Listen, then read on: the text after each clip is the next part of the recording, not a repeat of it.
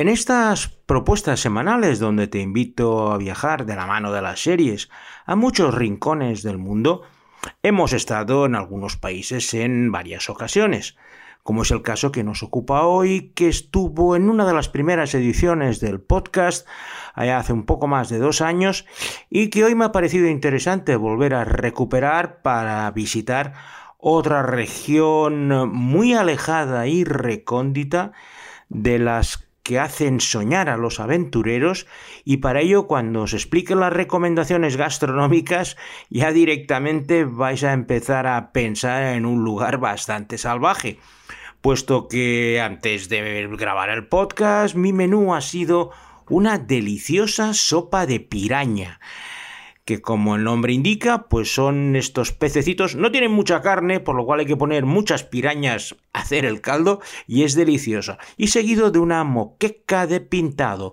una caldereta de uno de los peces del río que determina la región que vamos a visitar hoy. Para beber, un licor afrodisíaco, el catuaba, que se extrae de las cortezas de diferentes árboles de la selva amazónica. Porque hoy en esta nueva edición de Traveling Series con Lorenzo Mejino vamos a visitar la región brasileña del Mato Grosso.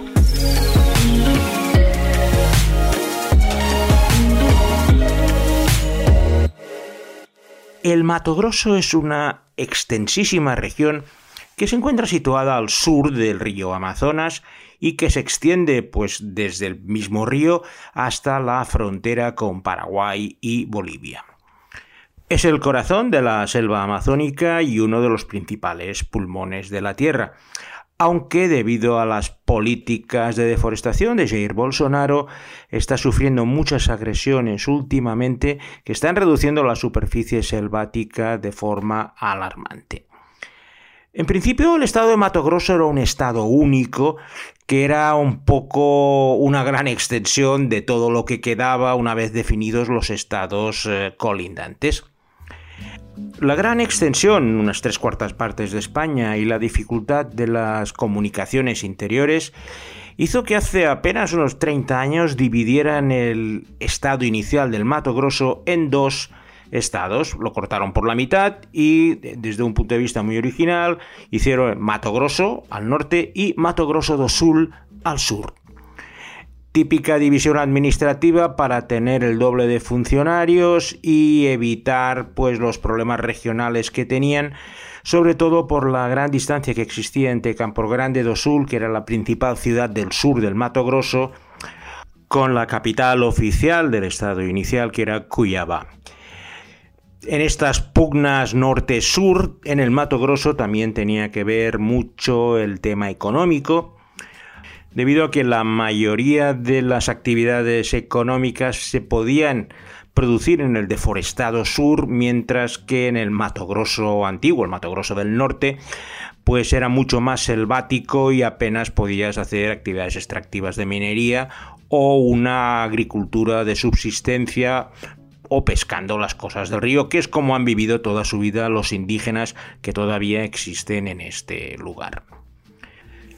Siempre había tenido ganas de conocer el Mato Grosso porque me evocaba, pues eso, aventuras de indígenas y lugares inexplorados.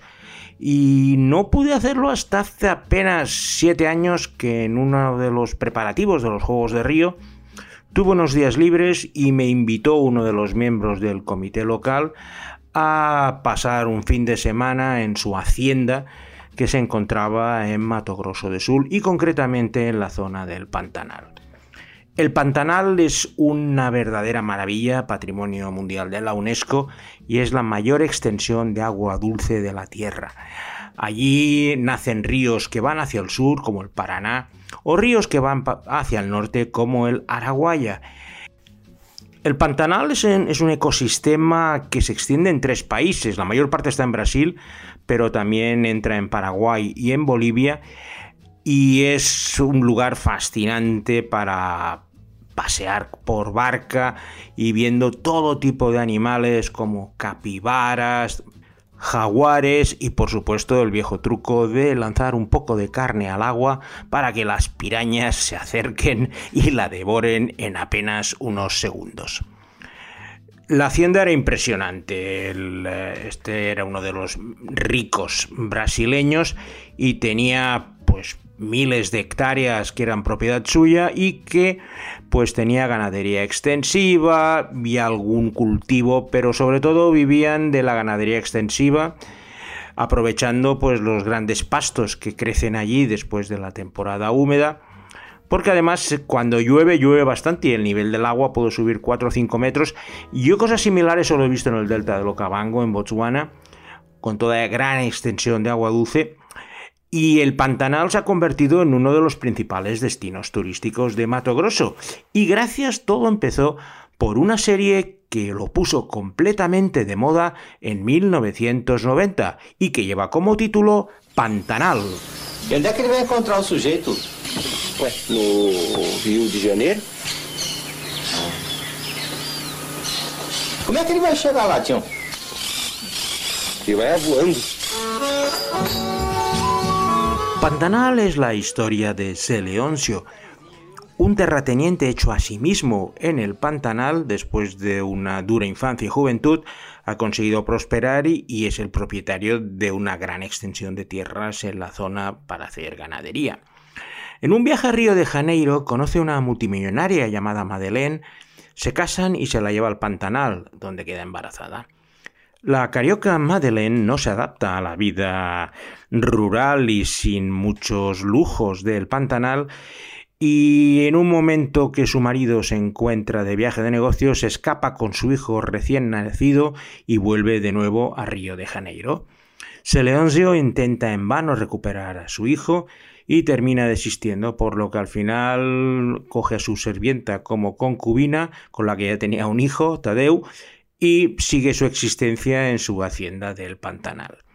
Veinte años más tarde, ese hijo, Jove, vuelve al Pantanal para conocer a su padre Seleoncio y se enamora de una extraña chica, Yuma Marua, que se crió como salvaje y de la que se rumorea que se puede transformar en un jaguar.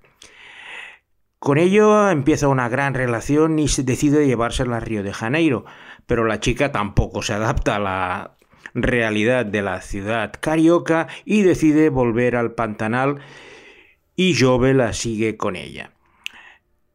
Pantanal es un thriller que en su momento se calificó como erótico y sobrenatural porque utilizaba los misterios de esa gran superficie del Pantanal para iniciar una especie de concienciación ecológica que aquello tenía que conservarse a partir de las historias de estos eh, personajes, como ya habéis podido escuchar, uno de los cuales pues podría incluso transformarse en un animal o en un espíritu, por lo que las historias y las andanzas, pues tanto desde Leoncio como de Jove, fascinaron a todos los brasileños en cualquier eh, lista de mejores series de toda la historia. Pantanal ocupa un lugar destacado porque tuvo enganchado a todo el país durante casi un año y es de las primeras novelas que trascendió su propia idiosincrasia para señoras y mujeres de casa para convertirse en un gran fenómeno nacional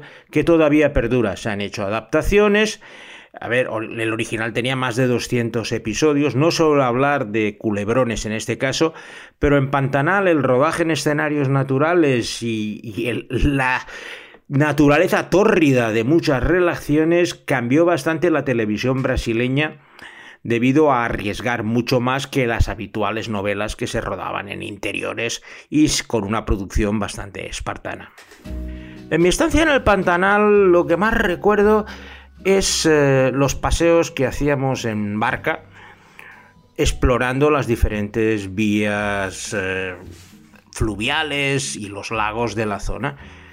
Los dos viajes que hice en dos días consecutivos quedaron grabados en mi memoria porque la cantidad de animales que veía, tanto por tierra como por mar, como por aire, era impresionante.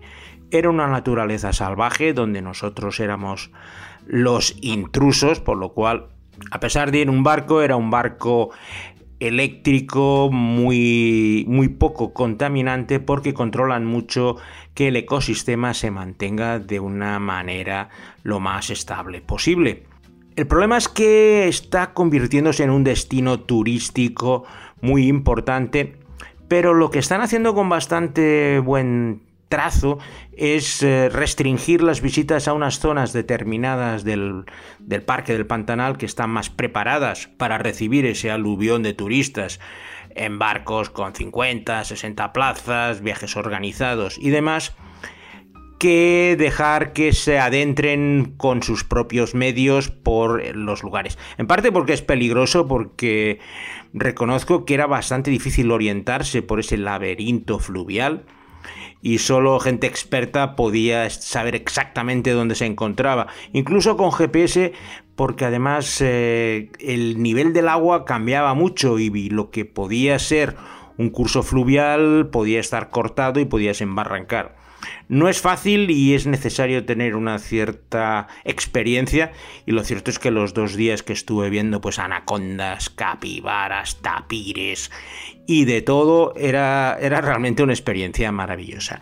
En una de esas excursiones nos adentramos en uno de los afluentes principales del río Amazonas, que nace precisamente en el Pantanal, que es el río Araguaya, que como la primera serie que os he indicado hoy, da también nombre a otra gran serie brasileña del Mato Grosso, y no es otra que Araguaia. La cosa más importante para mí. Só do lado dela, o Solon tem chance de ficar vivo. Tem que ter uma saída para essa criança, Solon. Pelo menos para ela. O nosso amor vai vencer essa maldição. Quem tem coragem, tem chance. Araguaya, que se estrenó en los países de habla hispana como Río del Destino, es una historia en dos fases. Primero empieza en 1845, un periodo en el que había continuas hostilidades entre los indígenas y los colonos que empezaban a llegar a la región. En una de esas hostilidades los indios atacaron una hacienda matando a todos sus habitantes, excepto a una chica, Antonia, que huyó con el indio Apuena que dirigía la expedición. Al volver a su tribu, la mujer de Apuena, celosa de muerte de la recién llegada, decidió darles una maldición por la cual todos sus hijos varones iban a morir a orillas del río en cuanto nacieran. Viendo que la maldición se cumplía de forma implacable, las descendientes decidieron huir de las orillas del río Araguaya, donde la maldición ya no tenía efecto, y establecerse pues, en ciudades como Río de Janeiro. La historia pasa a la actualidad cuando uno de esos descendientes, Fernando, que al quedar en un estado de bancarrota decide volver a la región del río Araguaya, concretamente a una ciudad llamada Pirenópolis, para estar con su hijo que lleva bastante tiempo viviendo allí. Allí ambos se enteran de que son portadores de la maldición que en cuanto tengan un hijo a, las orillas del río Araguaya, este morirá de forma casi inmediata. El desarrollo de la historia de esta maldición, con amoríos, traiciones y todos los ingredientes que son indispensables en un culebrón de larga duración, hacen que Araguaya fuera otra de las series de gran éxito. Intentó reproducirlo de Pantanal cambiando la región por una un poco más al norte, pero muchos de los elementos, incluso fantásticos, son eh, bastante reconocibles. También al rodarse en, eh, en, la zona del río Araguaya, pues le da unos valores de producción que no tienen la mayoría de las series brasileñas. En estos viajes por barca por el Pantanal, a veces encontrábamos comunidades de indios que estaban en las orillas y que teníamos instrucciones específicas de no acercarnos, más que nada para intentar de no contaminarlos. Si ellos querían, se podían acercar, pero nosotros, digamos, teníamos prohibido la interacción con ellos, a no ser, como ya he dicho, que ellos desearan. Y estas comunidades aisladas son el objeto de la tercera serie de nuestra selección brasileña de hoy, que también se encuentra en el Pantanal y que se llama O Escollido. Eles vieram adoecer a gente, Matheus. Damião, eles vão matar a gente. Te alertei tantas vezes. O que, que eu tô perdendo nessa história aqui?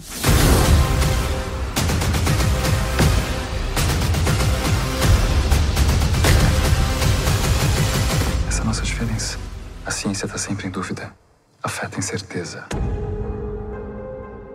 O Escollido es una adaptación de una serie mexicana, Niño Santo, que fue dirigida por Mark Vigil, el director principal del Ministerio del Tiempo, y que trata la historia de tres jóvenes doctores que viajan a una villa remota del Pantanal en Brasil para vacunar a los residentes contra una nueva mutación del virus del Zika.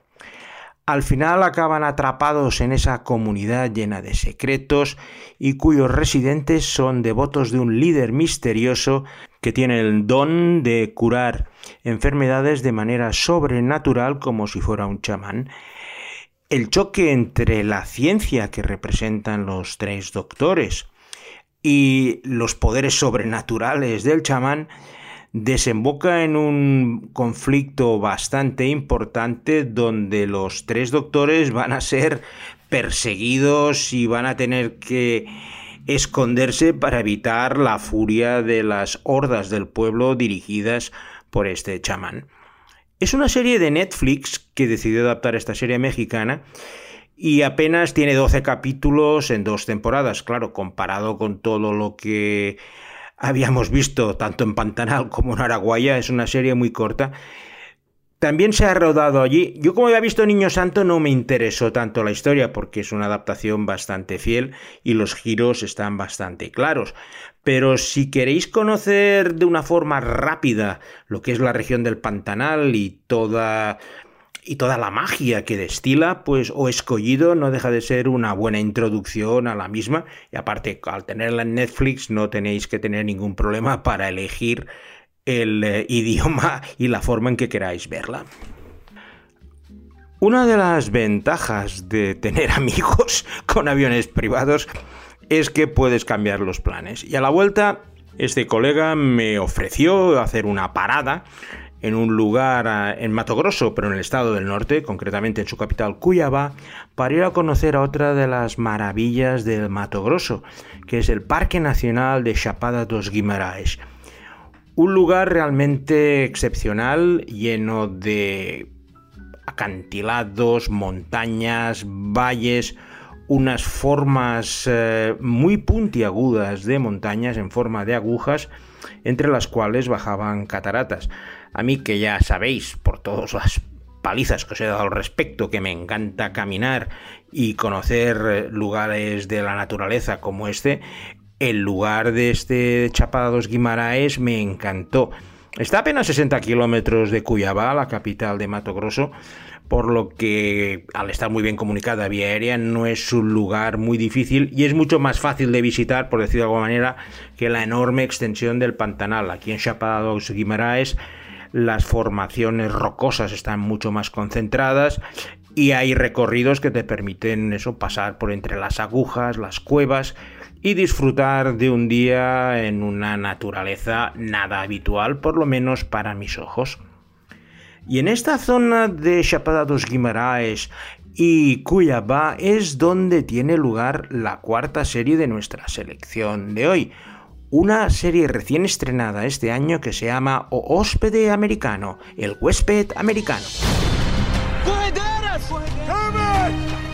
The only way to survive here is to be a respectful visitor to our American guests. O Hóspede Americano es una serie histórica que narra la historia de la expedición amazónica del expresidente de los Estados Unidos Teddy Roosevelt que tras perder la elección presidencial de 1912, decidió aceptar la invitación de su buen amigo, el reverendo Zam, para unirse a una expedición amazónica dirigida por el mejor explorador brasileño, el coronel Rondón, para explorar el cauce del denominado Río de la Duda, en pleno Mato Grosso amazónico. El contraste entre las dos personalidades al frente de la expedición, el coronel Rondón, un explorador militar minucioso, serio y concienzudo, y el expresidente Roosevelt en una búsqueda de un rápido reconocimiento popular y científico como explorador, provoca constantes choques entre ambos y sus respectivos séquitos por la forma de enfocar la expedición. Hósped americano me ha parecido fascinante. En apenas cuatro episodios nos muestran un episodio histórico de esa expedición Roosevelt Rondón que yo desconocía por completo, pero que me ha encantado al mostrarme pues esa región del río de la Duda que posteriormente se ha rebautizado como río Roosevelt en honor a su explorador.